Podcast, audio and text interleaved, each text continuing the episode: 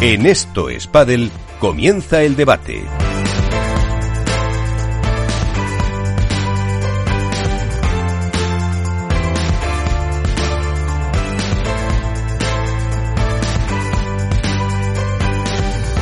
Y lo que no sé por dónde preferís empezar, casi a votación, bien por el tema competitivo o bien por el tema de la estrella que decía Iván, con ese Premier Padel y todo lo que se está eh, pues girando en torno a ello.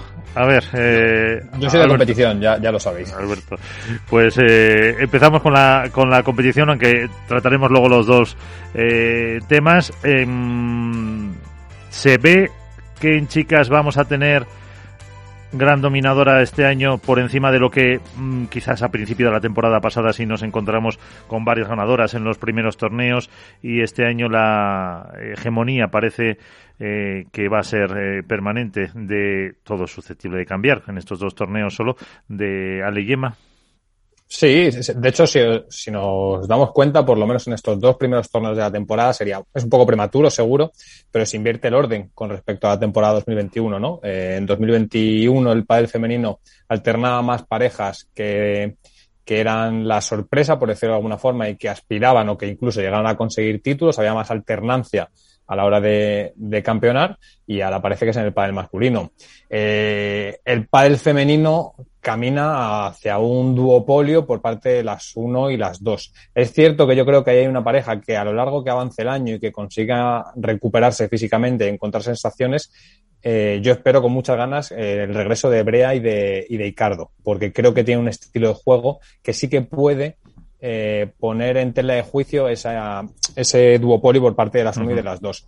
Pero, pero el proyecto de Triay y de Salazar es que es el, el, mejor que existe en el padre femenino y además demuestra una superioridad en los momentos determinantes. Es cierto que tiene tendencia a las desconexiones, a un poco de la autocomplacencia de saber que creo que ellas mismas saben que están por encima del resto, por lo menos hoy en día, y tiende a, desconectarse, a irse de, de, los partidos o a conceder más oportunidades a las rivales de las que probablemente tendría que dar, pero en su top, en su eh, navegación de crucero, creo que no hay comparación. Sí, yo, yo estoy con yo estoy con bote. A ver, a mí me sorprendió, eh, lógicamente, bueno, lo primero, el, caminar tan plácido de, de, Ari y Paula, que bueno, que al final el resultado, como decíamos en la, la crónica que, que, hacía yo el, el, domingo, fue el mismo porque acabaron perdiendo, pero bueno, la, la cara, la imagen que ofrecieron fue totalmente distinta a lo visto en Miami.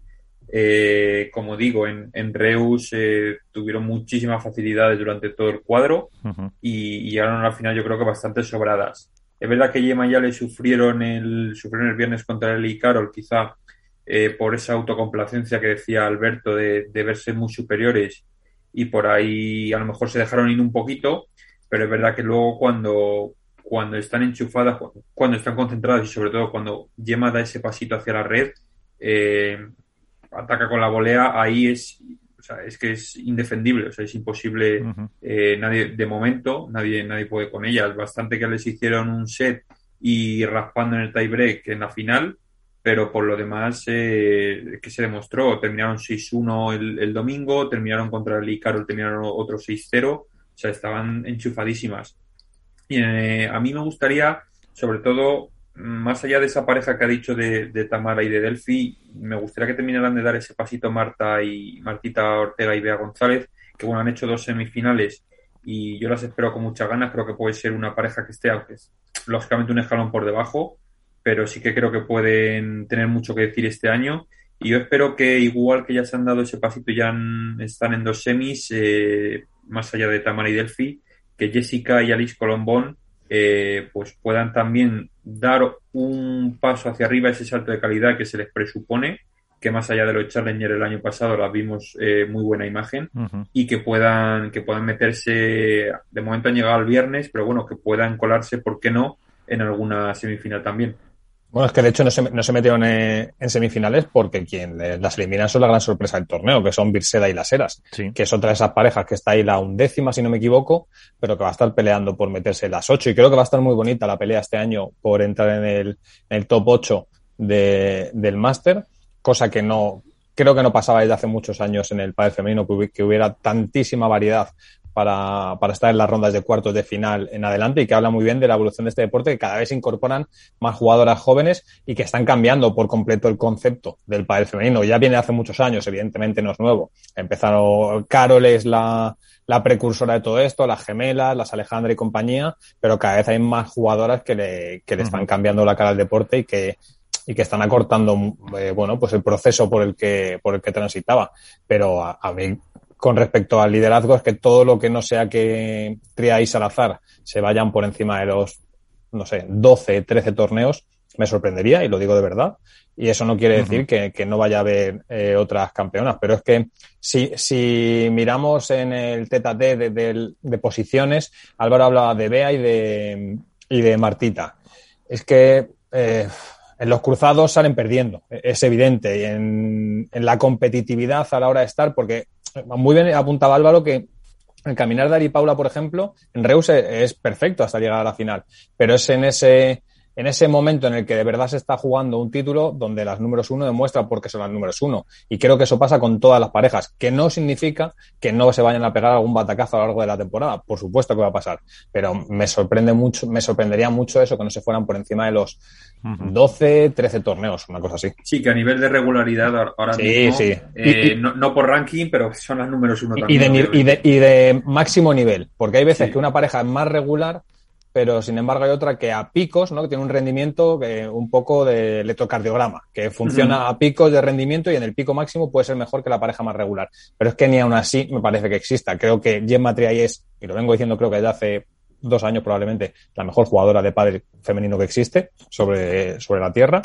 Y Alejandra además ha dado un salto eh, diferencial con respecto a la temporada pasada. Yo al principio me acuerdo que fui bastante crítico con respecto a su juego, porque tenía que asumir un rol que no había tenido hasta ahora, que era el de ser la que generaba volumen en la pareja, no de ser la que tocaba en ventaja siempre y a la que se le tenía miedo, con lo cual eh, entraba poco en contacto con la derecha porque era definitoria. Ha dado ese paso adelante, ha conseguido reciclarse eh, y demostrar que es capaz también de ser la que lleva un poco, eh, de ser el metrónomo sí. de la pareja. De ahí también su cambio físico. Por ejemplo, Alejandra está muchísimo más eh, estilizada, está muchísimo eh, mejor preparada de lo que estaba antes y eso también es por la exigencia que conlleva el deporte. Ahora le juegan 12 pelotas donde antes le jugaban dos y ahí tiene que dar mayor rendimiento que antes. Yo, yo ahí te lanzo una, bueno, te lanzo a ti Alberto y a, a Iván y a Miguel, os lanzo una pregunta.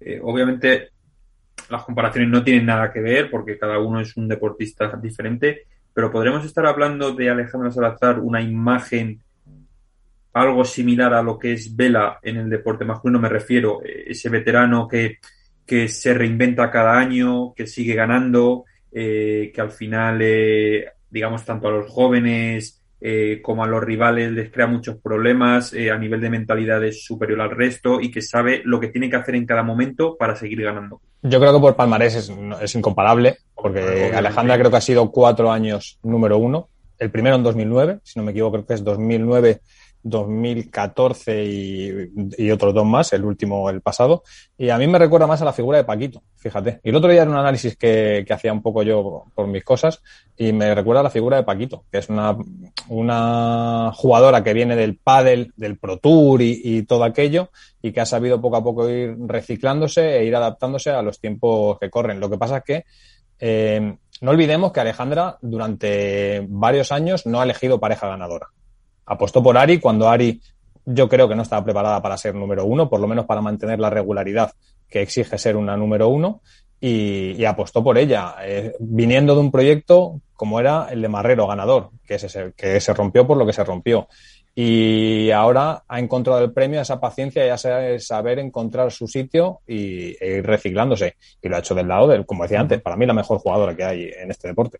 Pero fíjate que además que yo no creo que vaya, te dejo Iván, que vaya a aguantar tanto como Vela. Yo creo que Salazar me puede equivocar, pero en dos, tres años eh, yo creo que a lo mejor lo deja.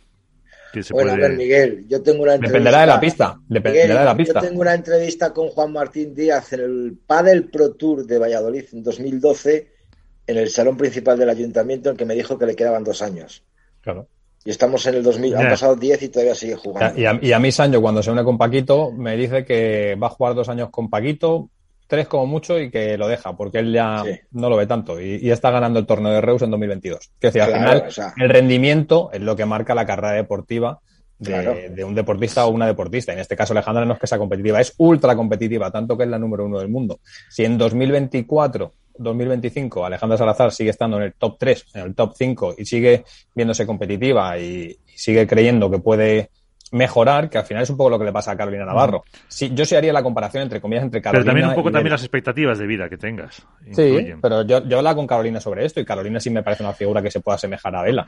Y, y a su edad sigue estando en el deporte porque se sigue sintiendo competitiva y porque sigue creyendo que puede ganar a las mejores del mundo. Aunque no lo consiga, sigue teniendo ese hambre y esa ambición de entrenar día tras día para poder mejorar. Otra cosa es que luego al final la pista te pone en tu sitio. Y en el caso de Carol es pareja 8 o pareja 9. Pero eh, es lo que es. Entonces, Alejandra, yo al final lo que creo es que dentro de tres años, que es el escenario en el que tú nos sitúas, Miguel, si se sigue siendo competitiva, vamos, me sorprendería muchísimo que, se fuera y, diera un paso atrás. Pero eh, lo veremos. Estos sí, los resultados mandan muchas veces. Sí. No, yo decía que estoy en parte de acuerdo con, con Álvaro porque al fin y al cabo, los últimos tiempos, eh, Alejandra Salazar es de las pocas jugadoras que también ha ganado torneos con todas las compañeras que ha tenido. Entonces, pues ahí más o menos se puede. Ganó con Aria, ganó con Gemma, eh, es, competitiva, es luchadora. Eh, entonces, en ese sentido sí que estoy un poquito de acuerdo con Álvaro de que, de que siempre se recicla, siempre mejora algún golpe. Pero claro, eh, comparar a, Vela con, con, Alejandra es excesivo en cuestión de, números, ¿no?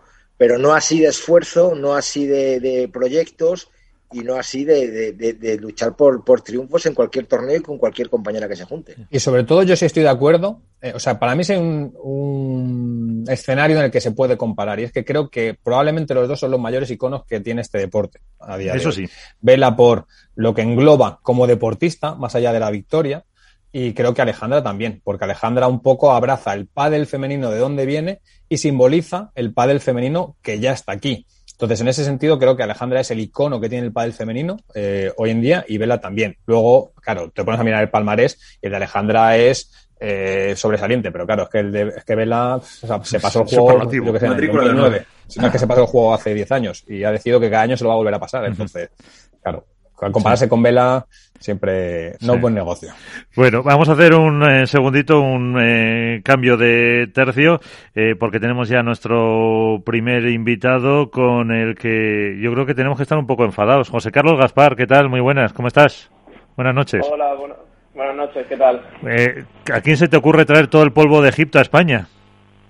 Nada, de loco, el, el, día que hace hoy, vamos, yo estoy aquí en Málaga que normalmente hace un sol que no vea y, hay menos luz, pero bueno, Eso. no pasa nada. Porque en Egipto este fin de semana en el torneo de la FIP tendrías lo mismo, de en el desierto del polvo o incluso menos que aquí.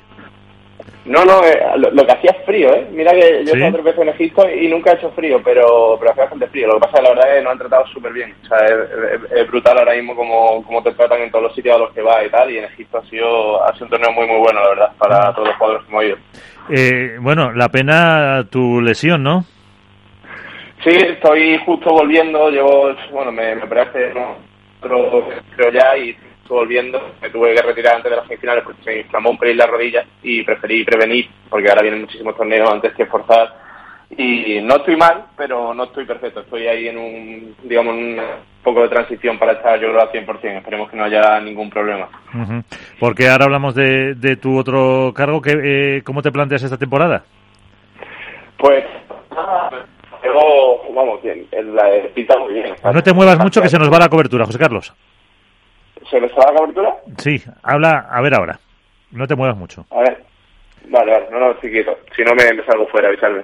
Eh, la, la, la, temporada se plantea muy bien. O sea, hay una cantidad de posibilidades este año de torneos, de opciones. Hay un montón de países nuevos que están entrando en torneos bastante importantes con buenos premios económicos.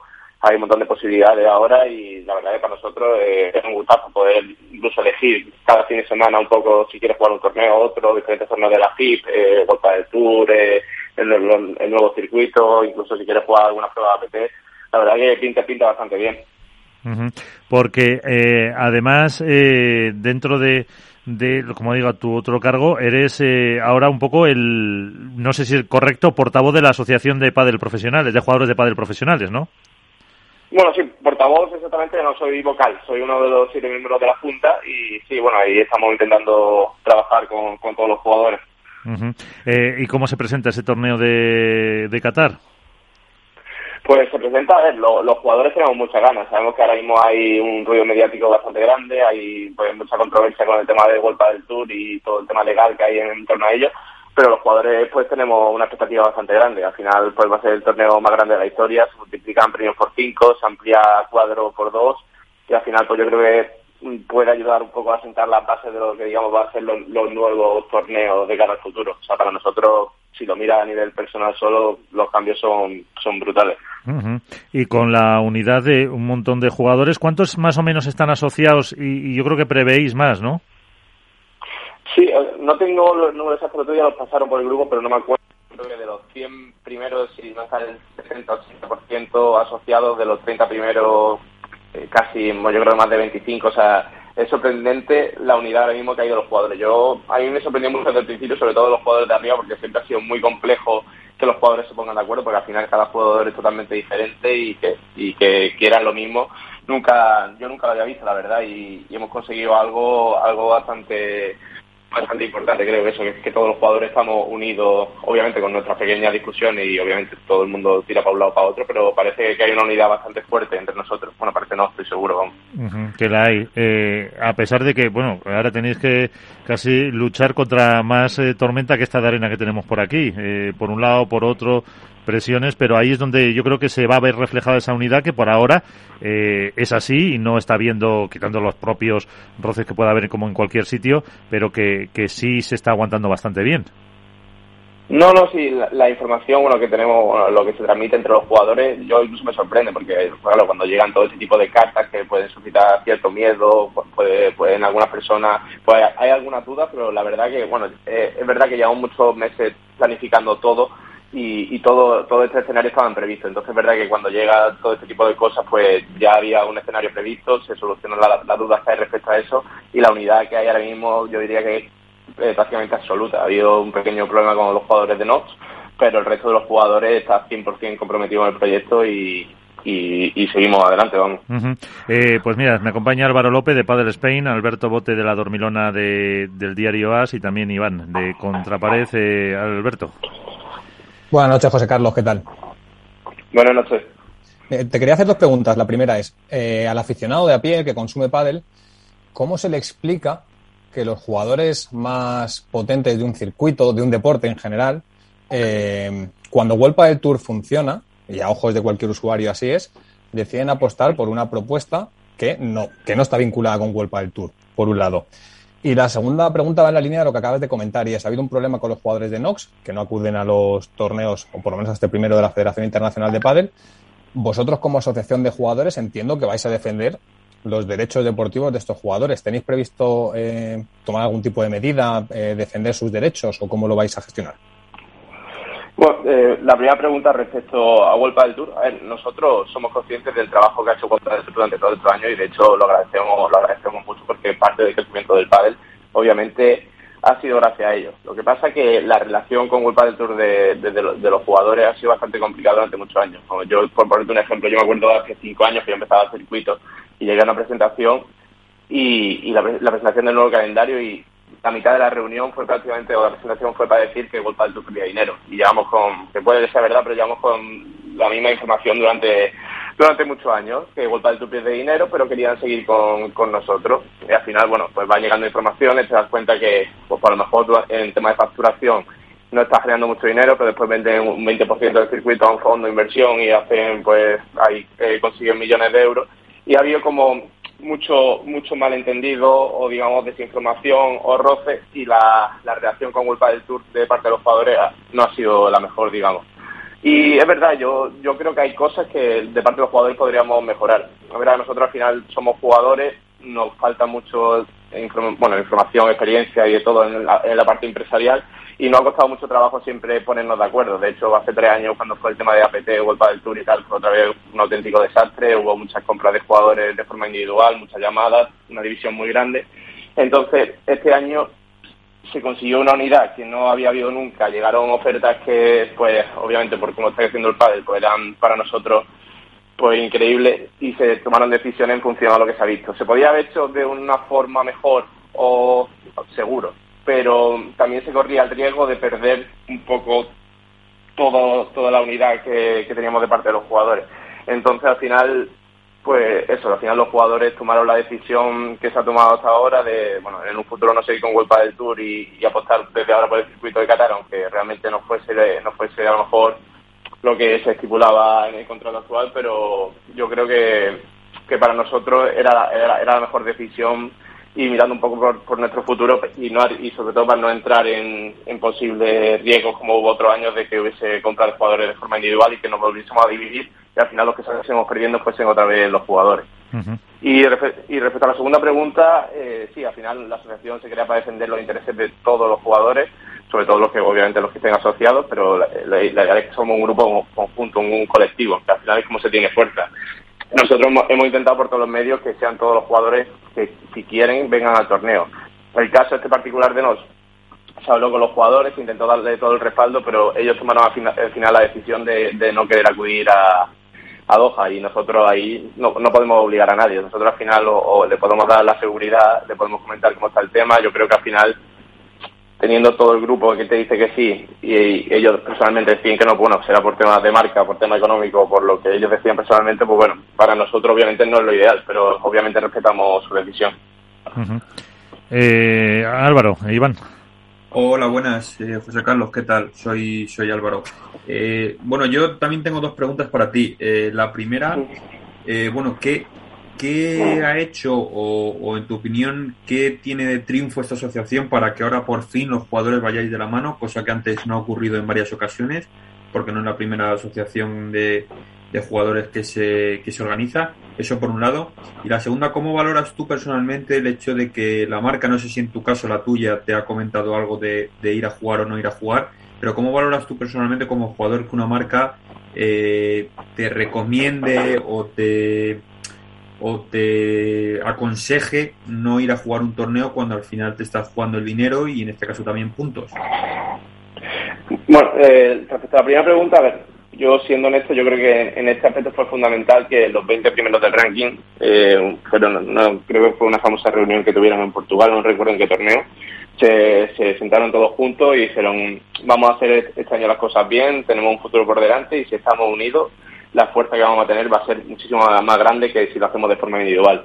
Y es verdad que em, con ello empezó todo. Ellos decidieron crear la asociación, se juntaron, bueno, eligieron como representante a Paquito, a Galán, Vela, Masi y Lima, y ya después nos llamaron a Miguel y a mí. Pero al final, hay que ser honestos, todos los jugadores son muy importantes, pero ahora mismo lo, que marca, digamos, todo el camino son los jugadores de arriba. Y, ha sido la primera vez que ellos se han puesto de acuerdo, fueron, fueron uniformes, eh, o sea, fueron fueron como grupo y a partir de ahí se cimentó todo. Eh, costó trabajo, yo creo que llevamos bastantes meses eh, liados con un montón de cosas, ha costado mucho trabajo convencer a los jugadores de atrás y ahora ahora ya parece que hay una unidad eh, bueno muy grande obviamente eso cada uno mira por sus intereses pero pero hemos llegado a un punto yo creo bastante bastante bueno y segunda pregunta yo, yo a nivel personal, tema de marca no tengo problema, porque bueno, yo estoy un poco más atrás en el ranking, bueno, y yo de hecho estoy con una, estoy en un contrato con una marca sueca que no le preocupa si juego Golpa del Tour o tal. Yo soy joven en Suecia y no tengo ningún problema respecto a eso. Yo entiendo que, que haya, haya problemas de ese estilo, entiendo que si no tiene una vinculación fuerte con Golpa del Tour, pues quiera defender un poco todo ese tema. Sí, que tiene su lógica al final nosotros, yo, bueno, de parte de la asociación y tal, nosotros entendemos todas las partes y de hecho nosotros lo que queremos en un futuro es, que crezca el padre, obviamente, y nos, encantaría integrar a Vuelta del Tour, integrar a PT, o sea, nosotros no, no es que digamos queremos lo nuestro y odiamos lo demás, o sea, nosotros lo que queremos es, lo mejor para el futuro de, los jugadores, tanto de los primeros que ganen más dinero como los que están atrás que puedan empezar a ganar algo de dinero porque hasta ahora pueden no ha sido posible. Pero entendemos, entendemos perfectamente la disconformidad y, y, pues los problemas que puede haber con ciertas, marcas o ciertas personas, etcétera. Nos parece lógico. Iván. Hola José, José Carlos, muy buenas noches. Soy Iván de Contrapared. Buenas noches. Bueno, yo quería preguntarte también un par de cosillas, ¿no? Sobre todo eh, el tema esto de los burofax que han salido a la luz eh, esta semana de, el envío que ha hecho Setpoint Even a los jugadores, tanto de, me imagino que a los superiores de más de ranking 20 como a los inferiores de ranking 21, insinuando que si se habían apuntado por en forma de, error, que si se habían apuntado de error. Eh, ¿Cómo afronta la Asociación de Jugadores de Padre Profesional estos burofax?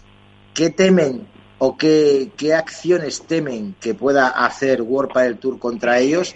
Y en el caso de ser multados esos jugadores, ¿cómo piensa afrontar esos jugadores o la Asociación de Jugadores Profesionales esa multa? Eh, pues, a ver, el tema del Burofax, eh, sí, llegó a los jugadores, llegó al principio a los 20 primeros y después es verdad que empezó a llegar al resto de los jugadores.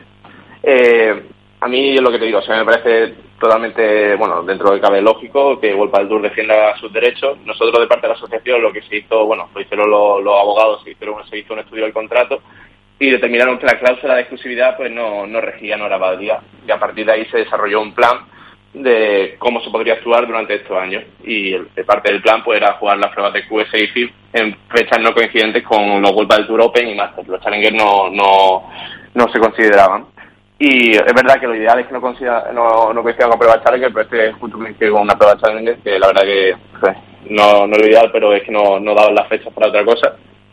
Pero, y respecto a tu pregunta, estaba contemplado, obviamente, que Vuelva del Tour no, no, pues, nos dijese, oye, eh, eh, tenéis el contrato esta cláusula, si no la cumplís, pues, pues podéis, podéis, vamos, os podemos denunciar y tal. Lo que pasa es que todo eso ya está planteado y está, digamos, eh, estaría cubierto o está todo no sé cómo decirte la palabra, ¿verdad? exactamente, pero... Pero me refiero que hay alguien entonces que va a cubrir esas posibles multas a los jugadores. Están todos los escenarios planteados de una forma en que el jugador no tenga que pagar de forma directa en caso de, de, que se pierda un juicio. el, jugador, nunca va a ser el, damnificado. Sí, que eso os da una seguridad para pues para apuntaros a, a los, a los Sí, pero yo creo, al fin y al cabo, eh, lo que alega World del Tour y lo que, y lo que está en contra la, la Asociación de Jugadores y, a lo mejor algunos medios de comunicación es la famosa cláusula de exclusividad, ¿no? Eh, esa que eh, obliga a los jugadores top 20 a no jugar y a partir del 21 a poder jugar lo que ellos quieran, tratando al fin y al cabo a los jugadores como trabajadores de World del Tour cuando en realidad no son trabajadores de World del Tour, ¿no, José Carlos? Correcto. A ver, yo el tema legal te lo puedo te puedo comentar lo que sé, pero probablemente me equivoque. Entonces prefiero no, decir muchas cosas porque eso se hizo de la parte de la parte de los, los abogados, los diferentes abogados de Madrid, de París y etcétera, y nos dieron la explicación. Nos, nos determinaron el caso como altamente improbable y se dieron las explicaciones pertinentes y los jugadores y el, abogado de la asociación decidieron que era válido. Entonces, sí, pues una de las partes eh, sé que esa y, se, eso se, determinó que la cláusula de exclusividad no rige en el contrato por varios motivos y uno de ellos era el tema de, que nosotros somos autónomos y tendríamos, pues al final no, trabajamos solo para, para Vuelta del Tour. Sí, porque si no seáis falsos autónomos y luego también viene el tío Paco de Hacienda con las rebajas. Claro. Efectivamente. que yo pago 280 euros de autónomo y, no me da casi ni para generar, pero vamos, eso ya es mi caso particular porque estoy en ranking, pero sí, sí. Era, era uno, uno, de los motivos. Bueno, pero ahora también nos da eso, unas expectativas de conseguir más eh, beneficios y también que tú estás experimentando, como dice, el vivir fuera, el, el, la expansión del pádel en los países nórdicos, por ejemplo, también. No, sí, a ver, yo, yo personalmente en mi caso, yo me fui el año pasado fuera a Suecia porque a mí no me daba para vivir, para ser jugador profesional de pádel viviendo en España. O sea, o, lo haces como muchos jugadores que te ponen a dar clases por las tardes, o, o no te da económicamente. Que al final, bueno, eso ya no es culpa nuestra. Al final el deporte llega hasta donde llega. Lo único que nosotros demandamos, oye, vemos que el pádel está creciendo mucho, vemos que hay muchos jugadores de otros países que están ganando mucho dinero oye, vamos a buscar la fórmula más efectiva para que el máximo número de jugadores pues puedan vivir de este deporte, que al final, bueno, se está, tampoco se está pidiendo barbaridades, que llegue a, lo mejor hasta 100, 120 del mundo y que al final es bueno para todos, porque mientras más suba el nivel de los jugadores de atrás, pues más, va a subir el nivel de los jugadores del medio y de arriba, entonces el espectáculo va a ser mayor. Y eso es lo que estamos buscando un poco también de parte de, la asociación, mejorar las condiciones de todos los jugadores. Pues eh, José Carlos Gaspar, eh, te dejamos ya que te volveremos a molestar seguro en otra en otra ocasión, eh, que te vaya muy bien, que puedas disfrutar y, y, de los torneos y también de esa expansión del, del pádel, como digo. Muchísimas gracias y aquí tienes tu casa. Muchas gracias a vosotros. Un abrazo. Pues eh, José Carlos Caspar, que estaba en ese torneo de Egipto y que es eh, el que se está con, casi con Miguel Sembler eh, proponiendo como portavoz de esta asociación de jugadores de pádel profesional que sí nos ha dejado yo creo esa seguridad de que en el caso de que haya alguna multa mm, lo tienen cubierto que es a lo mejor pues o ha sido una de las dudas para apuntarse al, a los torneos de la FIP y que lo deben tener todo bien atado. No, eso parece que lo tienen bien atado, pero no sé, yo es que es como el que me dices tú, Miguel, eh, Iván, eh, vente a comer a, Madrid y, digo, vale, pero ¿y si voy a 200 la multa me la pagas tú? Dice, bueno, vale, pues te la pago. Yo digo, bueno, pues entonces voy a 200. O sea, no sé, el que tener un respaldo de que alguien te va a pagar la multa o tener la convicción por, por leyes, que ahí sí que estoy más muy, muy, muy de acuerdo con la asociación, en el que no son, no son trabajadores, sino son autónomos y que, por tanto, según la legislación española, un autónomo puede trabajar para cualquier empresa y cobrar y facturar para cualquier empresa, no tiene por qué estar obligado solo a jugar un circuito y a facturar siempre de la misma empresa. Entonces yo creo que, que, ahí hay cosas que se, que se juntan, que ellos tienen la tranquilidad de que hay alguien que les va a respaldar pero al fin y al cabo están incumpliendo un contrato. Entonces eh, veremos a ver cómo reacciona la justicia. Pues de eso de incumplir contrato, eh, yo creo que es uno de los motivos por los que algún jugador eh, no ha ido. Y ello vamos a tener la explicación con el CEO, el consejero delegado de Nox, que es Jesús Balbé. Jesús, ¿qué tal? Muy buenas noches, gracias por acompañarnos unos minutos. Hola, buenas noches, muchas gracias. Que se le ha oído estos días mucho con esas eh, ausencias, eh, pero que, bueno, ausencias, vamos a decir, en el torneo de Qatar de la FIP de, de algún jugador eh, que están bajo su marca y que, pues ustedes, evidentemente, es una recomendación porque son una empresa que tiene unos contratos y que quieren respetarlos. Pues eh, sí, buenas, buenas noches a todos. En primer lugar, eh, bueno, yo creo que tenemos una, una eh, tenemos una historia en la que seguramente en dos minutos os voy a explicar y creo que todo el mundo va a entender el por qué se está incumpliendo un contrato eh, de una manera pues verdaderamente muy fraudulenta, ¿no? Mira, yo tuve la oportunidad de negociar estos contratos con el World del Tour como si fuera un jugador porque nosotros teníamos los derechos de imagen completos de Miguel Lamperti y de, y de Agustín Tapia. Entonces, eh, como en estos contratos que se iban a firmar había una cesión de derechos de imagen, como quiere el World el Tour, como quiere cualquier circuito, pues yo evidentemente me tuve que asesorar muy bien de lo que estábamos firmando.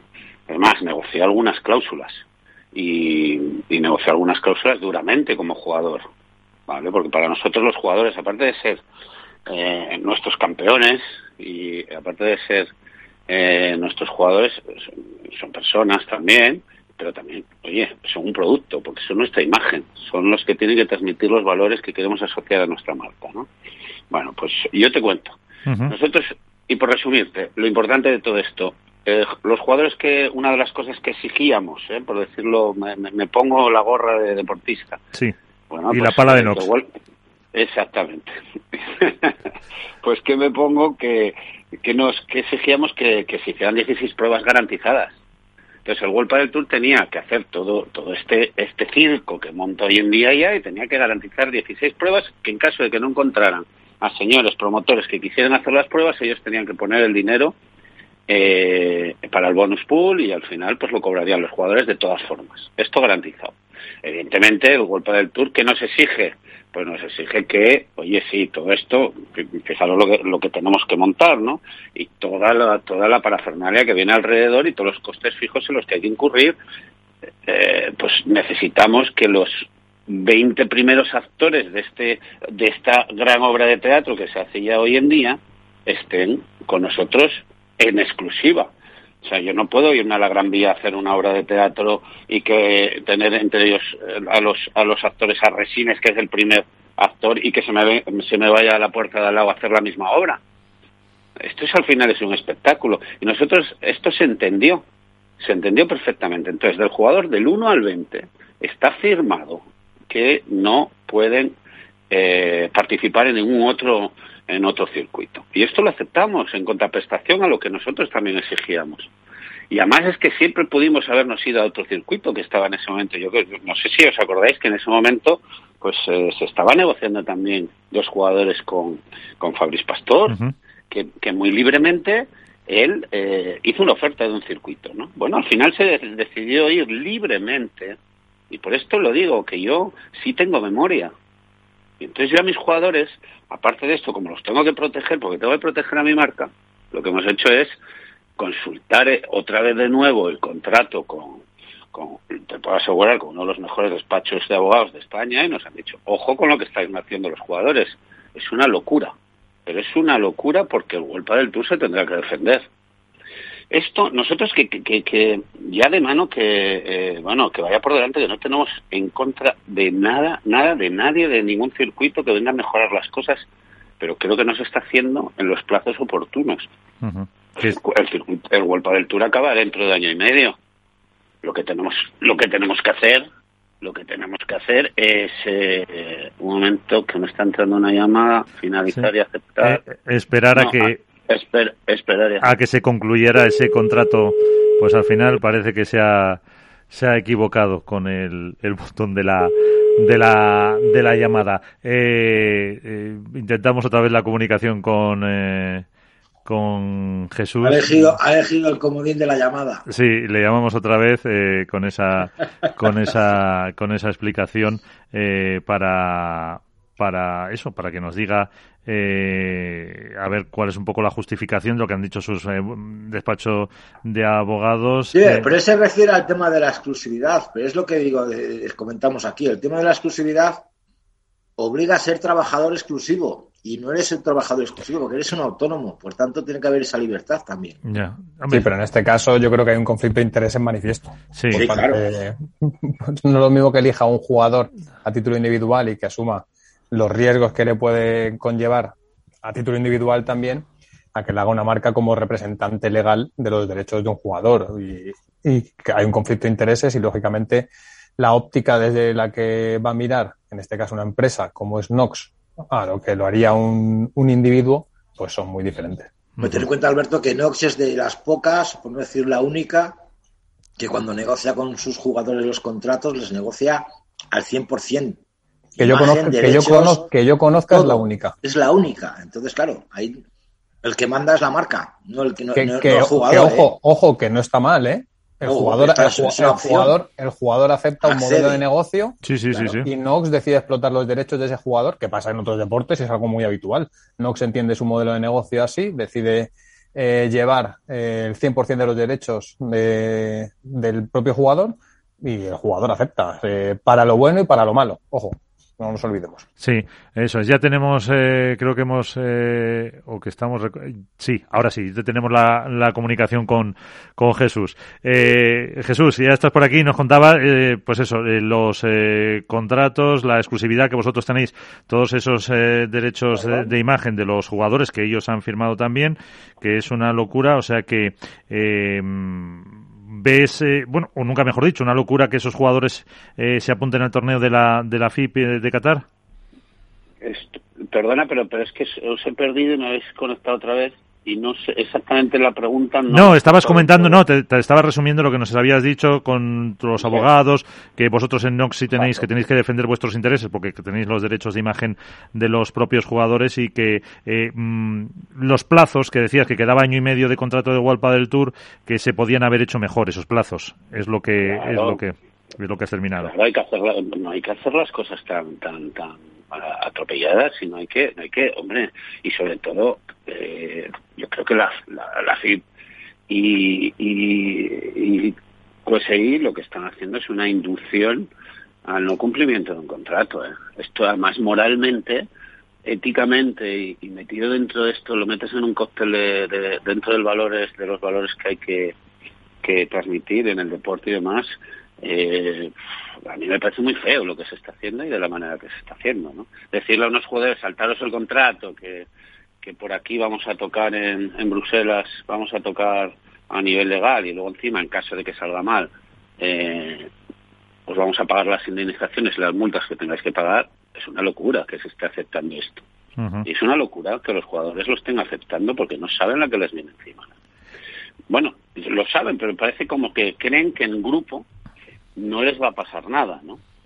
Y lo que las indemnizaciones no son solo esos 300, 500 mil euros que pueden llegar a tener de un fijo, es que mm, existe el lucro cesante, existe eh, la pérdida que pueden llegar a tener por, por un incumplimiento, ¿no? No solo están los fijos, sino que hay unas cantidades muy fuertes, porque claro, el golpe del Tour hoy en día, pues, pues no sé en cuánto está valorado, pero yo te puedo, pues menos de 50, 60 millones de euros, seguro que, que no está, que menos no está valorado. Sí, se puede hacer la, la, cuando entró el fondo de inversión por un porcentaje más o menos se puede hacer una, una estimación del, del precio de, de golpe del Tour. Y, y yo, mira, ya te digo otra cosa, además más, ya te voy al corazón y ya te digo, el golpe del Tour o sea, lo que es el deporte profesional hoy en día está en manos de la industria española, ¿no?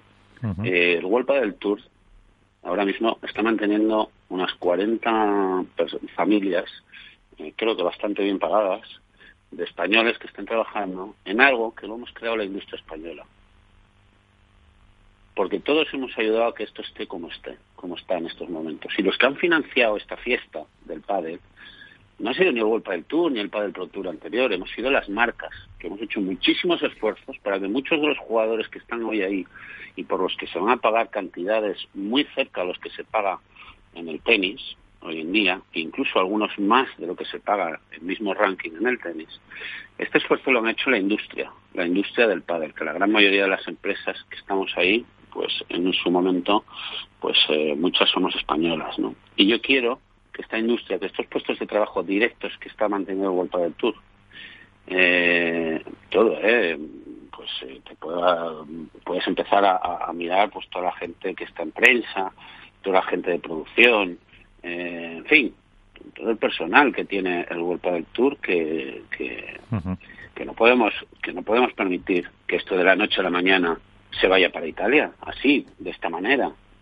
no es que no podamos permitir, el mercado por supuesto es libre, pero que no se nos lo lleven así por la cara, eh, de una manera tan, tan, no sé, por la puerta de atrás. ¿eh? Vamos a intentar que no sea así. No, tiene por qué ser el golpe de Tour ni, ni, ni set point ven, ¿no? Pero, pero aparte de esto es que tú sabes todo, todos los eh, puestos indirectos que, que está llevando el golpe del Tour alrededor de España, que se hacen 10, 12 pruebas, ¿no? O sea, yo no sé, está ahora mismo en la prueba de Reus no había una plaza de hotel estos días, fin de semana. Entonces, claro, estas cosas hay que tener también un poco de cuidado. Y los, y los jugadores lo que tenían que haber también es preguntar un poco a la industria, ¿no? Que somos los que los hemos mantenido durante este tiempo, por los que alguno, pues incluso va a llegar a cobrar un millón de euros al año, ¿no? Entonces, oye, esto sin nosotros y sin el golpe del Tour estoy seguro que no hubiera pasado. No hubiera venido un señor de, de Qatar a querer llevarse esto. De acuerdo. ¿Seguro? Sí. Vamos, espera, que, tiene, eh, que quiere preguntarte Alberto Bote, de AS. Buenas noches, Jesús, ¿qué tal? Hola, Alberto, ¿cómo estás? Eh, tengo varias preguntas para ti. La primera de ellas es, como representante eh, legal de los jugadores, al tener los derechos, en el caso de que la justicia se pronunciara a favor de la libertad de movimiento de los jugadores, ¿Nox liberaría a los mismos para poder participar en este u otros circuitos, no solo en el de la FIP, por un lado? Eh, la segunda de ellas, y probablemente hablo desde el desconocimiento, esas cláusulas de penalización que hablan de entre 300.000 y 500.000 euros, eh, ¿liberan a los jugadores en caso de que sean abonadas?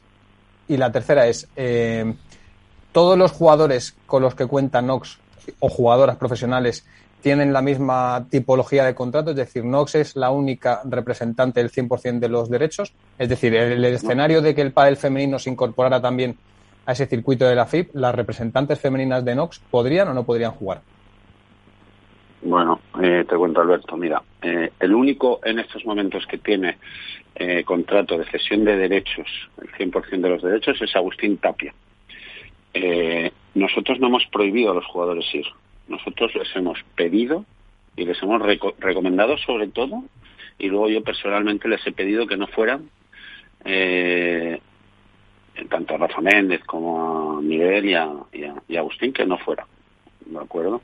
Estos, eh, ellos tienen contrato con, con el World del Tour y dos de ellos están entre los 20 y Rafa tiene, eh, no puede ir por otra razón aparte, porque es que eh, con la mala suerte y que seguramente no lo han hecho con, con, mala intención, ¿no? Pero van a poner la prueba con una coincidiendo con una prueba Challenger, ¿no? Hombre, nosotros siendo una marca que tenemos la activación con el World del Tour hombre, yo creo que mis jugadores, los que pueden ir a un Challenger, tienen que estar en el Challenger y no en la otra prueba. ¿no? Entonces, claro, yo siempre estaré agradecido a que estos jugadores, pues, oye, alguno de ellos que puede podría ganar 40.000 euros no ha ido, ¿no? Siempre estaré agradecido y tendré que acordarme de esto siempre, ¿no? Y pero no han ido porque yo no les puedo forzar a que no vayan a que no vayan. Sí es cierto que en nuestro contrato nosotros tenemos una, una cláusula por la que, cuál es el objeto del contrato el objeto es de activar la marca Nox en el World del Tour o en aquel otro circuito que lo sustituya. Pero es que aquí no lo está sustituyendo aquí lo que le quieren es pegarle un empujón al circuito que ya hay establecido. Entonces eh, si la respuesta es yo les he obligado no. Se lo he pedido encarecidamente sí no, no, pero, pero Jesús, yo, te pregunto. Represalias, ninguna.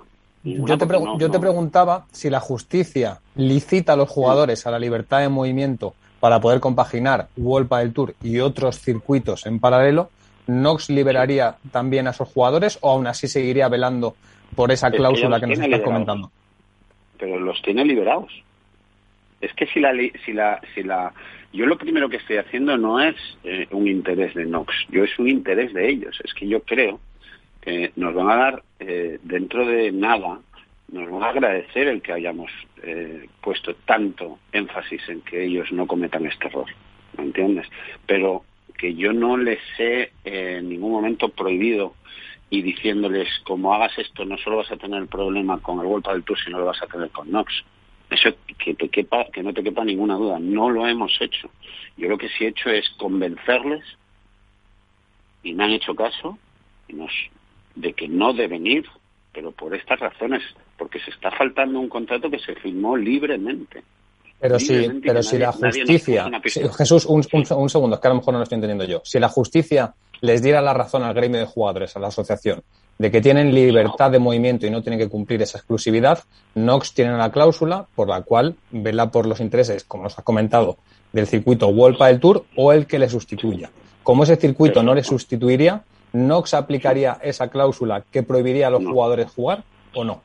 Si la, si la ley les permite realmente jugar, cuando se pronuncie, eh, los jugadores harán lo que quieran de verdad, aunque yo personalmente les pediré encarecidamente de nuevo que cumplan sus obligaciones las que firmaron en su momento. Pero que no va a pasar nada si ellos deciden al final, como deportistas y queriendo a lo mejor, pues imagínate, poder ganar 40.000 euros en un torneo, si, ganan el torneo, yo no les voy a poder frenar en ese aspecto. Y tampoco voy a hacer ni cometer ninguna represalia contra ellos.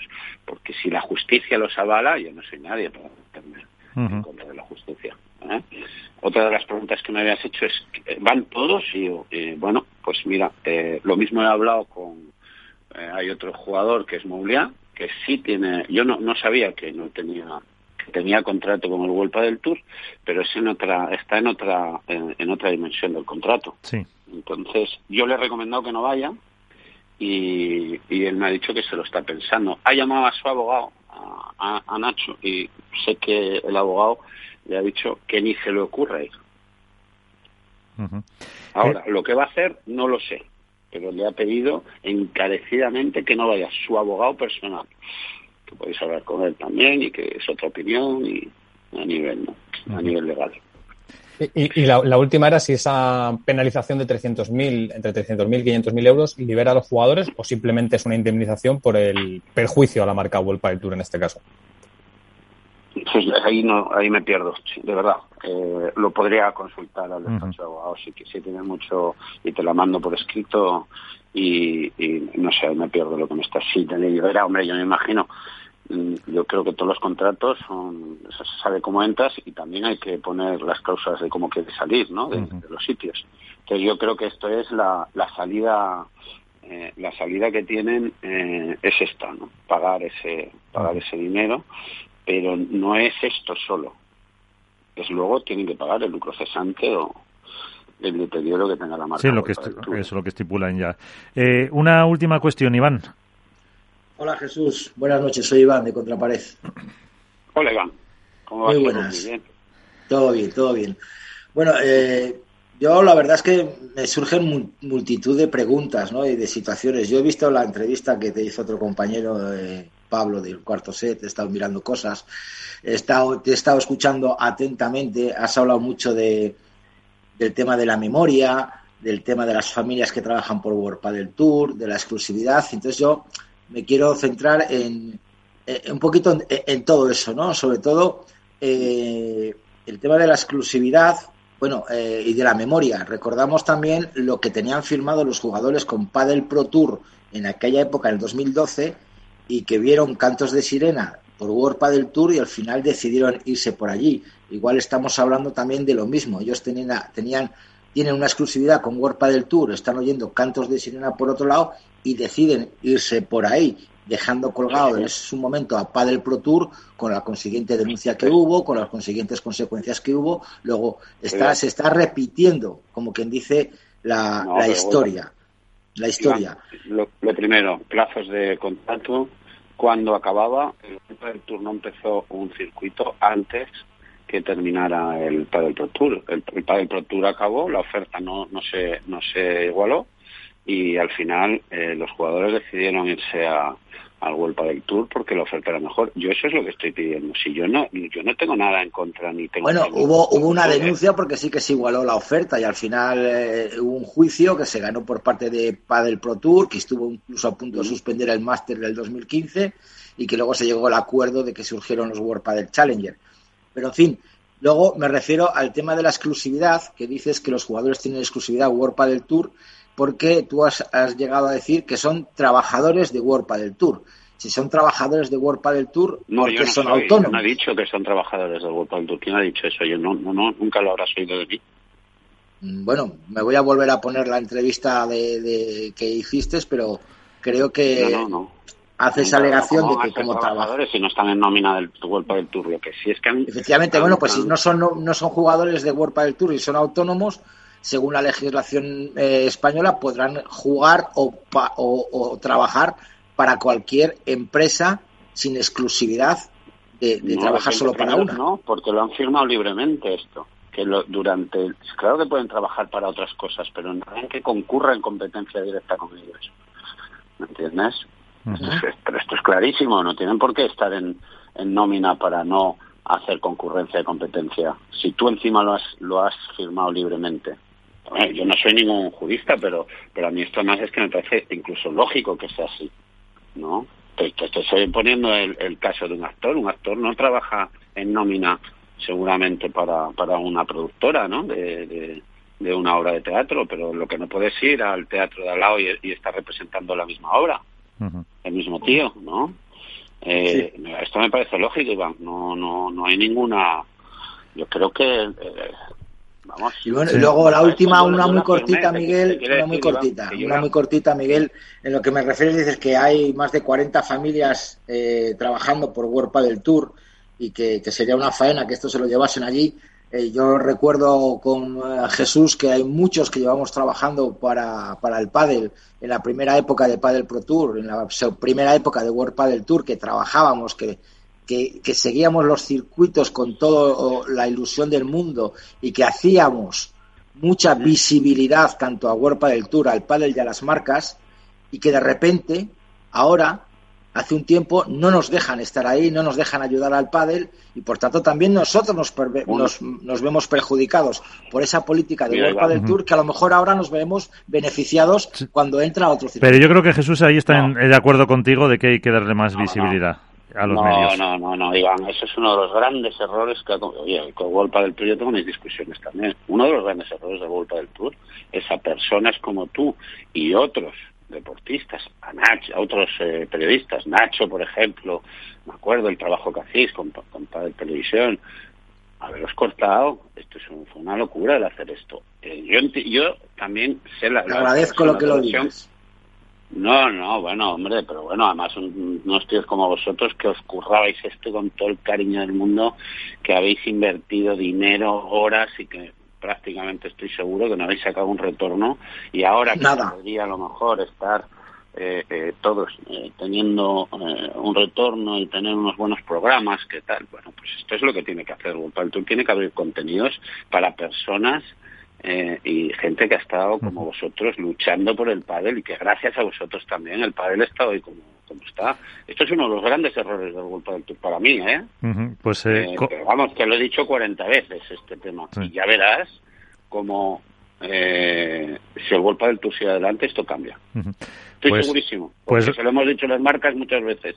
Lo que pasa es que ellos en su celo de hacer un producto tan bueno, de tan buena calidad y demás, pues claro, llegaron como un, con, con, con, con, orejera, ya sabes, y, no veían más allá de lo que tenían en su entorno mediático. Entonces lo demás no valía no valía, le parecía de poca calidad o no, no, no tenían tiempo ni, ni empezar a filtrar quiénes eran y quiénes, y quiénes no. Estoy seguro que es esto, pero Iván, te digo, para mí un error que vosotros no aparezcáis por hoy y que no tengáis uno mínimo de dos, tres minutos de contenido, que podáis hacer programas sobre ello con, con contenido real y demás, es un error muy grave.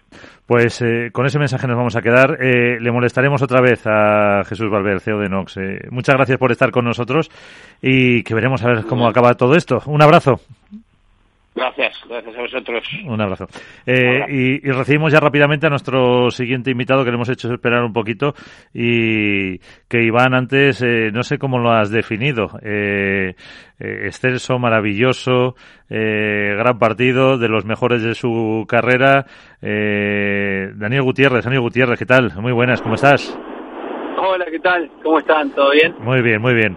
Aquí tu, tu amigo Iván Contrapared, eh, que no hacía más que contar, uy, qué rudo tienes el coche, eh, lo bien que fue ese partido y cómo, eh, pues eh, al final, eh, ¿cómo decías, Iván, el mejor partido de su carrera? Desmuteate. Iván. A ver, yo, yo lo que he dicho que muchas veces he oído a Sancho decir que buenas noches, Sancho eh, yo siempre, muchas veces le deciré, he jugado el mejor partido de la historia, he jugado el mejor partido de, de jugador profesional, pero siempre tiene un, un, conejo en la chistera y espero que, que este no sea el mejor partido de su carrera deportiva. no, ojalá que no, Iván, ojalá que no. Ojalá que, que vengan mejores.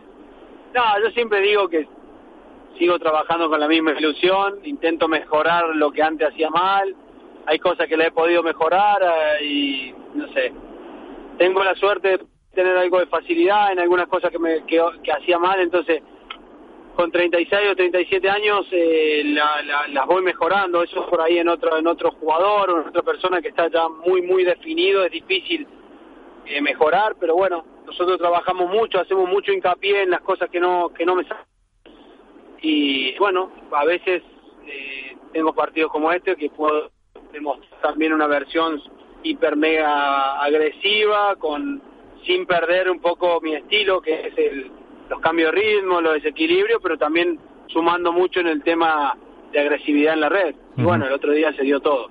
Claro, ahí Agustín te aporta ese plus, ¿no? También para esa agresividad. Agustín lo que más me aporta a mí es el tema de, de la pegada, entonces no me pueden esquivar y muchas veces tienen que, por, por lo fuerte que le pega, muchas veces hay que salir a tirarme globo a mí obligado y, y yo creo que si me tiran globo a mí y yo empiezo a calibrar la víbora, al final yo alimento también mucho el ataque de Agustín en la red.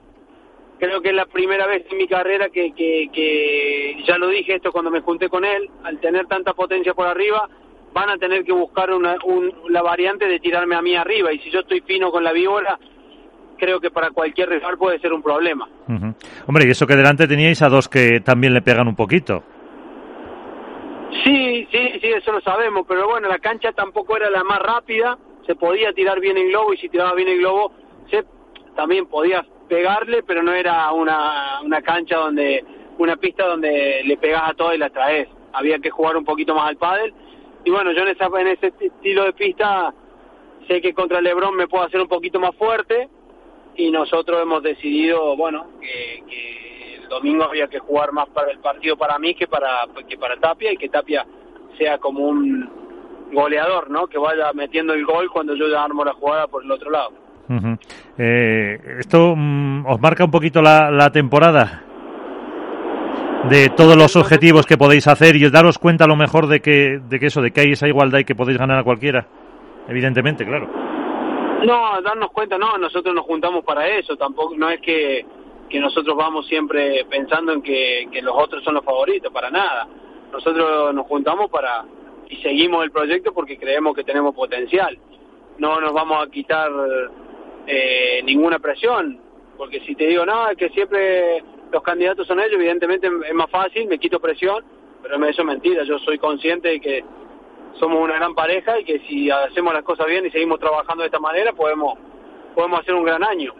Uh -huh. Tenemos un año difícil, es un año eh, que va a tener muchos cambios y va a haber muchísimas etapas si todo sigue así, así que nada, cuidarse, por lo menos por mi parte, a tratar de estar lo más sano posible todo el tiempo y, y cuidarnos porque el año puede, puede ser muy largo y muy duro. Uh -huh. eh, Álvaro López, eh, Padre Spain. Hola, muy buenas, Sancho. ¿Qué tal, Álvaro? Bueno, lo primero felicitarte por el, por el torneo y por la victoria, lógicamente, y luego hacerte dos preguntas muy rápidas. Eh, la primera, eh, antes hemos hablado un poco de, digamos, de, lo, de, los picos de forma y de los altibajos esta temporada, porque al final, sobre todo en el cuadro masculino, eh, de momento no está habiendo mucha regularidad. Entonces, preguntarte si crees que esa va a ser la clave fundamental de cara a pelear, eh, no solo por los títulos, sino por un futuro número uno, el hecho de que seáis lo más regulares posibles, dado los resultados que se han dado hasta ahora. Eso por un lado. Y la segunda, eh, de cara a Qatar, que vas a jugar con tu sobrino, preguntarte eh, qué objetivos te marcas en, en, el circuito este de la FIP, entendiendo presumiblemente que vas a jugar siempre y que no vas a jugar con Tapia porque la marca en principio no le deja. Eh, si vas a jugar siempre con tu sobrino y dadas las parejas que hay, ¿qué, qué objetivos te marcas en este circuito? Vale, la primera, eh, Sí, creo que lo dije después del primer torneo. Yo el primer torneo no había llegado bien, me perdí 20 días de pretemporada por dos enfermedades que tuve en Argentina. Una fue COVID, que me, agarró justo cuando empezaba la pretemporada y después a final de enero también me perdí 10 días más con una infección en la garganta. Entonces sabía que Miami llegaba con lo justo, entonces hicimos un gran resultado para como yo estaba.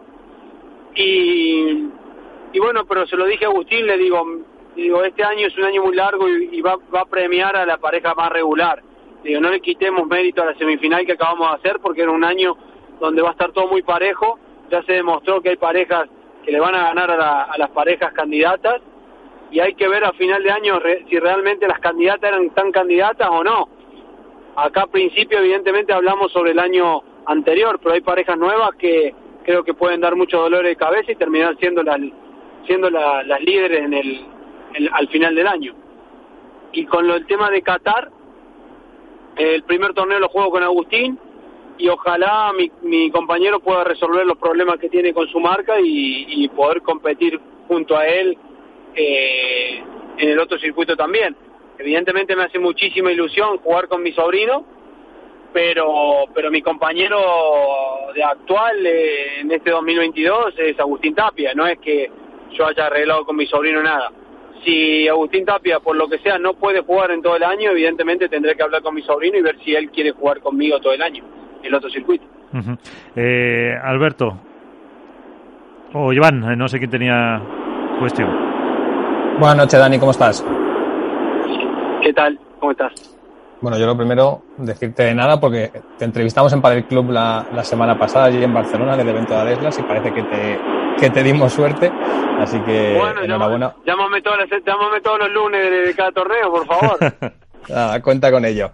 Eh, yo te preguntaba en ese evento si esto era un todos contra Lebron Galán eh, en la rueda de prensa y, y, me dijiste que a priori sí, porque llevaban las dos temporadas siendo los números uno. Y lo cierto es que de las parejas que se han formado de mitad de temporada para acá del año pasado, la que más daño les ha hecho en el tete a tete habéis sido tú y Agustín. ¿Por dónde crees que pasa, más allá de lo evidente, de lo que vemos todos, por dónde crees que pasa eh, el juego de Sancho Gutiérrez y Agustín Tapia, que no solo supera a Lebron y Galán, sino que, bueno, eh, nos muestra la versión más alejada de lo que suele ser Galán y Lebron con ese encuentro de la final. Bueno, sí, mira, pensando un poco lo que acabas de decir, si hiciéramos una puntuación desde que me junté con Tapia, contra las dos primeras parejas, no sé si estaremos por abajo o por arriba a día de hoy. O sea, si solo contáramos los torneos que hemos jugado juntos, no sé si estamos por abajo o por arriba de ellos en puntuación. Debemos estar muy parejos. Eh, a nivel de juego, sí, es verdad que, bueno, hay una, hay, una, hay una pista, que son las pistas un poquito más lentas, que no, que creo que nos viene mejor que a ellos, y ellos en pista rápida han demostrado que son mejores que nosotros. Eh, el resultado del otro día, yo creo que no hay que tenerlo muy mucho. Uy, se nos pierde la, la comunicación que está por tierras eh, alicantinas. Eh, Dani se ha cortado de fide, evidentemente. Eh... No, es lo normal de, una, de un resultado de una final ante los número uno. Y, y, y, viceversa, no creo que haya ninguna pareja que hoy por hoy nos pueda nos pueda ganar a nosotros el 2 2 ni nosotros a ellos. Van a ser todos los partidos muy parejos. Eh, en la final se dio que nosotros tuvimos el mejor día de toda la semana y, tal vez ellos no estuvieron a, su nivel. eh, y una última cuestión, de como abríamos con Iván, cerramos con Iván. Eh, bueno, yo la verdad que bueno, no, sé qué decirle ya a, a, a Sancho, porque aparte de felicitarle por el partido, por el, por el torneo, que, que esté bien en, en, tierras alicantinas, que felicidades por la, la academia. Eh, yo quería preguntarte por el tema de, de Qatar, insistiendo un poquito en ese, en ese lado.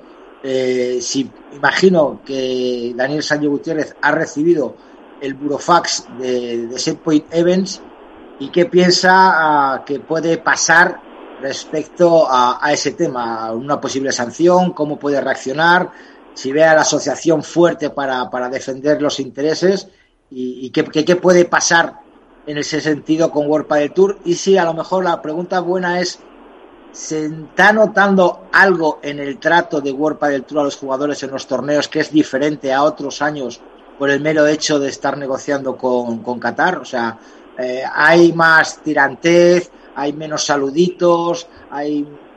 ¿Se nota un poquito de tirantez en los torneos? Eh, la primera no, no soy capaz de contestártela porque porque no tengo ni idea de qué puede pasar ni, ni nada. De lo que sí, yo estoy unido y estoy a muerte con la Asociación de Jugadores y a donde vayan voy yo porque me comprometí a eso y, creo que es la primera vez en la historia que el jugador está tan tan unido, pase lo que pase, ¿eh? Para, para un circuito para el otro me, siento afortunado de, ver cómo está de unido el, el circuito masculino. Eh, y con respecto a la otra, la verdad no he notado ningún cambio. Yo no, no mezclo las cosas por mi parte, mantengo la misma relación con todos. Eh, eh, los trabajadores de World del Tour, he conocido grandes personas, eh, me llevo muy bien con la mayoría y, la verdad que no tengo por nada, ni ellos conmigo, tenemos una, una buena relación por suerte y no creo que se mezclen las cosas. No he notado absolutamente nada, el trato sigue siendo muy, muy bueno uh -huh. conmigo. No sé si otro jugador te puede contestar lo mismo, esto no lo puedo garantizar, pero sí, eh, por mi parte, nada, cero. Todo lo contrario, siempre pues muy buena relación. Uh -huh. Pues eh, evidentemente, como dice Iván, nos alegramos. Y ya sabes, Alberto, que te toca llamar a, a, a Dani otras veces para, para el podcast de la serie. Bueno, a ver, que habla, es la... a ver, habla, a Miguel, ten en cuenta que Sancho ha entrado hoy en, Sí, en, est en estos pádel, entonces a lo mejor para el siguiente torneo va a tener la suerte otra vez de cara y le vamos a tener que volver a llamar. Vale, pues le tenemos que volver cada a- vez que entra en un programa tiene suerte, pues nada, Pues- el martes que viene o el siguiente le tenemos que llamar otra vez. perfecto. Pues, Perfecto, como si me tengo que mudar, es como si me tengo que poner ahí con ustedes y, y, y, y estar, ser parte del programa. pues cuando Nada, quieras. el colaborador fichado. Eso es. Pues, eh, Sanio, muchísimas gracias. Un- Gracias un abrazo. ustedes. Un abrazo. Eh, bueno, y hablar también un poquito del. eh, antes de que hablar de todo este de, de recibir también a Gaspar y eso, estábamos hablando de las chicas. eh, del torneo de chicos hemos hablado muy, muy poquito. De lo que eh, pasó, eh, si apuntamos algo más, a la que también incorporamos a nuestro entrenador de cabecera, Mejora tu Padel, a Manu Martín, ¿qué tal? Muy buenas. ¿Qué tal? Muy buenas noches a todos. Hablamos con Sanio que nos decía eso, que eh, le tiraban a él muchos globos, que estuvo bien con la víbora y que en una eh, pista en la que no era demasiado fácil sacarla, pues que al final eh, pues consiguieron hacerse con el, con el triunfo. Así que para hablar un poquito del, del torneo también masculino, que, ¿qué te ha parecido a ti esa, bueno, esa prueba en general, no por hablar solo de la final? Pues te tengo que ser sincero, desde que han puesto el de pago... No lo has visto. No veo masculino, macho. Solo chicas. claro, tengo, yo tengo muchas dificultades para, para sacar tiempo para... Y por pasta no es, en el caso de Manu, ¿eh? No, no, no, pero yo lo, tengo que ver en el momento, se me complica. Así que nada, he visto poco o menos. Llevo, desde que lo pusieron de pago, soy de los que eh, veo en femenino. bueno, pues ya que estáis vosotros, explicarle a Manu cómo fue un poco esa, esa final la final pasa por el cruzado entre Sancho y, Juan, ¿no? Se repite un poco lo que ya habíamos visto en, algunos partidos del tramo final de la temporada pasada. Y es que Sancho desborda a Lebron y le, le, fuerza a un estilo de juego al que no está acostumbrado. Eh, la pista le anula el poder aéreo, ¿no? La, la, pegada. Y poco a poco, pues se va atrapando y los puntos se le hacen muy largos. A esto hay que sumarle que en la primera ocasión que ocurrió, si no me equivoco, o la segunda, que fue en Buenos Aires, que fue donde fue más evidente, eh, en el caso de esta final yo creo que ya estaba en la cabeza de Lebron. Y se notó. Se notó que quería huir de ese estilo de juego, que prefería que no toparse tanto en el cruzado e intentar oxigenar un poco la jugada y que participara más Ale en ella, pero eh, no lo, no lo conseguía y poco a poco se fue, se fue frustrando y se fue apagando, se fue apagando eh, hasta que, bueno, tampoco Ale estuvo una versión superlativa, ni mucho menos, no fue capaz de tirar de su compañero y, y Saño fue creciendo a medida que sus rivales iban decreciendo. Así que sumarle que Tapia, yo creo que en semifinales, pues un poco resumiendo lo que es Tapia, ¿no? Ese tiebreak, un jugador anárquico que te quita pero te lo da todo, pues se demostró a sí mismo que esta semana era y es la semana en la que estaba inspirado como para poder hacer lo que se le antojara porque es un dotado y un jugador tocado con una varita a la que pocos tienen acceso y decidió que lo que que todo lo que pasara por su mano iba a ser ganador. y, yo creo que el resumen fue un poco ese. ¿Has visto, Manu? ¿Ya te vas informado? Ya me ha quedado clarísimo. todo. Por eso. de la final de chicas, Manu, que sí que la vistes, ¿qué te pareció la final? No sé, yo lo que he opinado es que le veía a Paulita un poco fallona, y que Ari se enredó un poquito en el rulo ese famoso que busca la esquina a la reja y que Gemma se lo leyó bastante bien. ¿Y qué, qué opinas de, la final si la viste? Bueno, a ver, hay, hay eh, algo que es que cuando juegas con Gemma es bastante engorroso, ¿no? Jugar con ella porque abarca mucha pista, te juega muy bien de bote pronto y, al jugador le da la sensación a veces de que no, para, para ella es que no, que no progresa, ¿no? La jugada porque te avanza te, te juega de bote pronto muy bien por delante y, bueno, surge esa, un poco esa necesidad ¿no? o ese sentimiento de necesidad de, esquivarla por, la reja o por el centro, pero por el centro la verdad que eh, Ale está limpiando muy bien, se queda en una, en una segunda fase atrás y te limpia bien con el globo, con la chiquita y, tienes a Gemma adelante pues que cubre mucha pista. Entonces yo creo que, que bueno, eh, la idea siempre es tratar de esquivar a Gemma y enganchar la reja pero bueno, hay factores externos, ¿no? El jugar en casa puede ser una fortaleza, pero en ciertas maneras, de cierta manera también en momentos siempre quieres eh, hacer un poco más, ¿no? Y demostrarle a, tu gente que, estás ahí. Eh, bueno, muy, sacan muy bien ese segundo set, que, estaban ahí un poquito con la cabeza abajo, se vienen, se vienen arriba y, luego en el tercero, pues bueno, no, no tienen la fortuna de, de cerrar lo que tenían, no sé si era un 40-0 estaban, que lo mismo, estaban muy por delante y, no lo cierran también, como tú decías, con algunos errores de Paula. Creo que es el juego de Paula también, te digo. Eh, Paula tiene que jugar a eso y tendrá días que está más, más sembrada y es insufrible y días en los que, así con la pista más lenta quizá, como no marca la diferencia tan rápidamente como en otros momentos, pues tiene que hacer un poquito más lo cual hace que, todavía se salga un poco más de la zona de confort y haga algunos errores de más. Pero, pero bueno, yo, creo que el resultado es lógicamente más positivo que el que tuvieron en Miami. Y, en cualquiera de los casos es que Gemma y Ale cuando, cuando están bien, que son, son un auténtico calvario. Hola, buenas Manu, ¿qué tal? Soy Álvaro. ¿Qué tal Álvaro? Muy buenas. Bueno, felicitarte por el despliegue de tus chicas, que llegaron hasta cuarto, la verdad que creo que bastante buen resultado. Eh, yo lo que sí me gustaría preguntarte, ¿qué cambió no tanto en, en Yema y Ale, sino sobre todo en, vosotras de ese 4-6 del segundo set, en el que estabais bien plantados en pista, haciéndole mucho daño tanto a Yema como a Ale con los globos al fondo y demás? A ese, ese cambio tan radical a un 6-0 en contra en el que no te digo que desaparecisteis de la pista, pero bueno, sí que os empujaron mucho más a defender y al final eh, fue un set perfecto por su parte.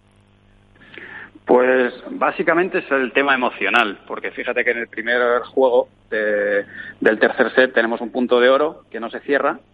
Eh, claro, fíjate la diferencia de empezar el tercer set, que era lo que yo les decía a las chicas, chicas, no vamos a considerar que esto es el tercer set, vamos a seguir enganchados a, a que esto es el segundo set. No pensemos que es otro partido, que es otro partido lo piensan ellas nosotros tenemos que seguir enganchados a que lo que va a pasar es esto, ¿no?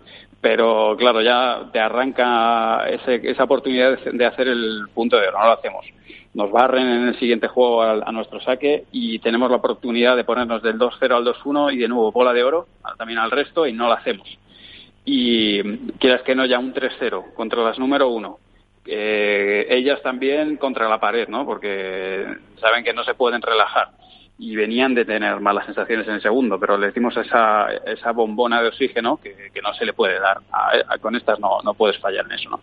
Entonces, bueno, yo, yo creo que el arranque del tercero no es el, que esperábamos y luego a finales del, tercer set también estaba Eli con algunas molestias, que tampoco estaba perfecta.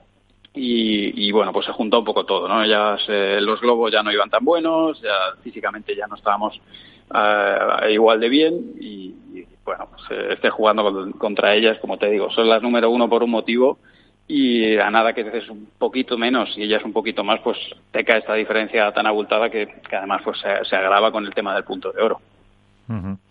Pues eh, a ver en Vigo ahora lo que conseguís y ver si mm, vamos a tener mucha hegemonía, decíamos antes, de, de mm, Gemayale.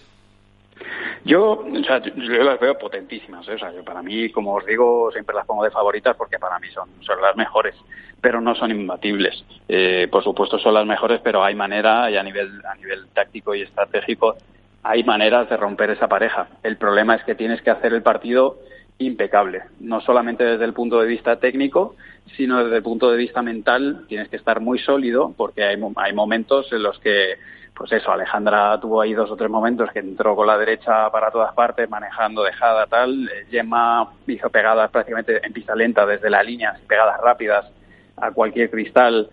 Entonces, claro, eh, tienes, tienes que estar muy sólido porque sabes que, que, no te puedes dejar muchas pelotas por el camino y que ellas te van a hacer mucho winner. Entonces, eh, pero yo, yo, como te digo, yo creo que hay parejas que son suficientemente sólidas y que, y que les pueden plantar cara lo que pasa es que es muy complicado para mí, ya te digo que son pareja a batir este año.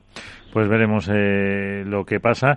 Eh, bueno, que ahora tienen el torneo de Vigo y luego los chicos ya, Alberto, se nos van a, a Qatar.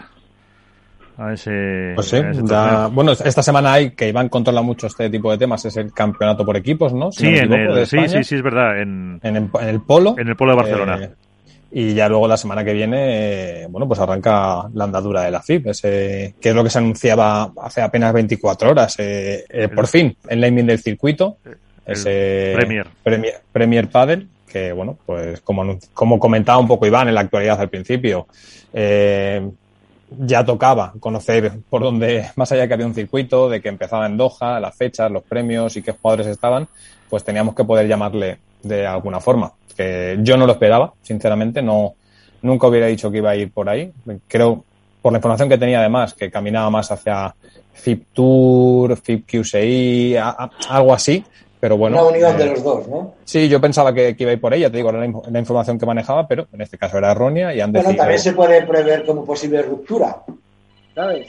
Si se rompe, por lo menos ya no tienen que romper el circuito. Bueno, no, no, creo que, eso lo hayan barajado, porque si no, menudo inicio, desde luego.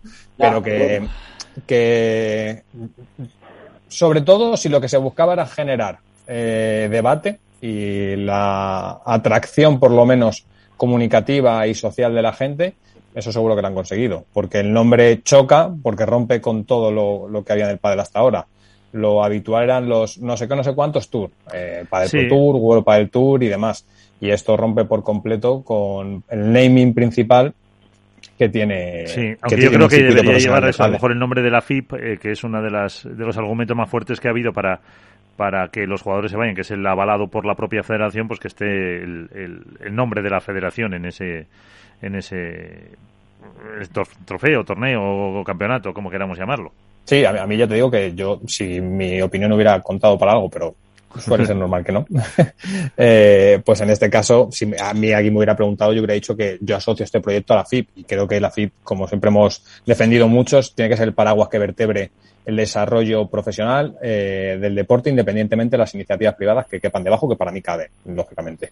Eh, pero bueno, eh, entiendo que se ha buscado darle un aire diferente, así lo decían, de hecho la propia nota de prensa hablaba como de un naming dinámico que represente una nueva era del pádel y demás, y junto a eso pues se se proyecta también un nuevo logotipo, que son esas cinco famosas palas que conforman una estrella y a su vez eh, tienen eh, dentro del continente también una propia estrella que iconiza un poco el deporte, los cinco, continentes. cinco estrellas y una estrella en el medio. Rompe, es, eh, lo, que lo que está claro, más allá del de, gancho este que nos ha lanzado Iván a todos directos al mentón, que ninguno habíamos caído, en la broma, lógicamente, eh, yo creo que sobre todo lo que se ha buscado es romper con, con el pádel eh, tal cual está ahora. La asociación directa e indirecta que se hace con el pádel profesional con todo esto, tanto a nivel de naming, de logo y abrir una nueva etapa. También no olvidemos que el claim de todo esto era The New Down of Paddle o algo así, el nuevo amanecer del pádel. Entonces creo que va un poco en esa línea también. Y luego, pues entra la subjetividad, que es para quien le guste, habrá quien no, habrá quien le chirríe y habrá quien no. Yo decía al principio que no me gustaba a ti, Manu. ¿Te gusta el logotipo? Tú que también eres mucho... no, no, la verdad que no, pero oye, ahí el logotipo te puedo asegurar que es lo que menos me importa. Yo lo que quiero es que haga las cosas bien. Lo del logotipo me, da igual. O sea que... Sí, que no lo tienen muy... no sé, muchas aceptación, pero bueno, a mí tampoco me ha, me ha gustado. Pues eh, Álvaro, Iván, ¿alguna cosilla más? Nada, por mí mucha suerte a todos los equipos de la primera categoría en el Club de Padel del Polo de Barcelona y con ganas de, ver y saber dónde se va a ver el Premier Padel de Qatar en televisión. El, Mayor, el Mayor de Qatar. El, Mayor de Qatar. ¿Dónde se va a ver? No se sabe todavía, ¿no? No se sabe. Eh, el de chicas de, bueno, el de chicas, el del, el de, el de equipos sí se va a ver en el, sí se va a ver en el streaming de la, de la federación. Eso sí lo han dicho. ¿Tú vas para allá, Manu, con tus chicas o no? Nada, a estas subirá Eli para allá. Sí. este fin de semana me lo tomo libre, que el lunes, martes estamos ya en Vigo y esperemos estar allí todo el tiempo posible. ¿Seguro que te lo tomas libre? ¿O estarás por ahí con tus vídeos, tus cosas? No, no, no, no. Este, este me lo tomo libre, que tenemos evento familiar. Ah. Este, este, fin de semana no existo. pues descansa. Eh, Manu, muchísimas gracias.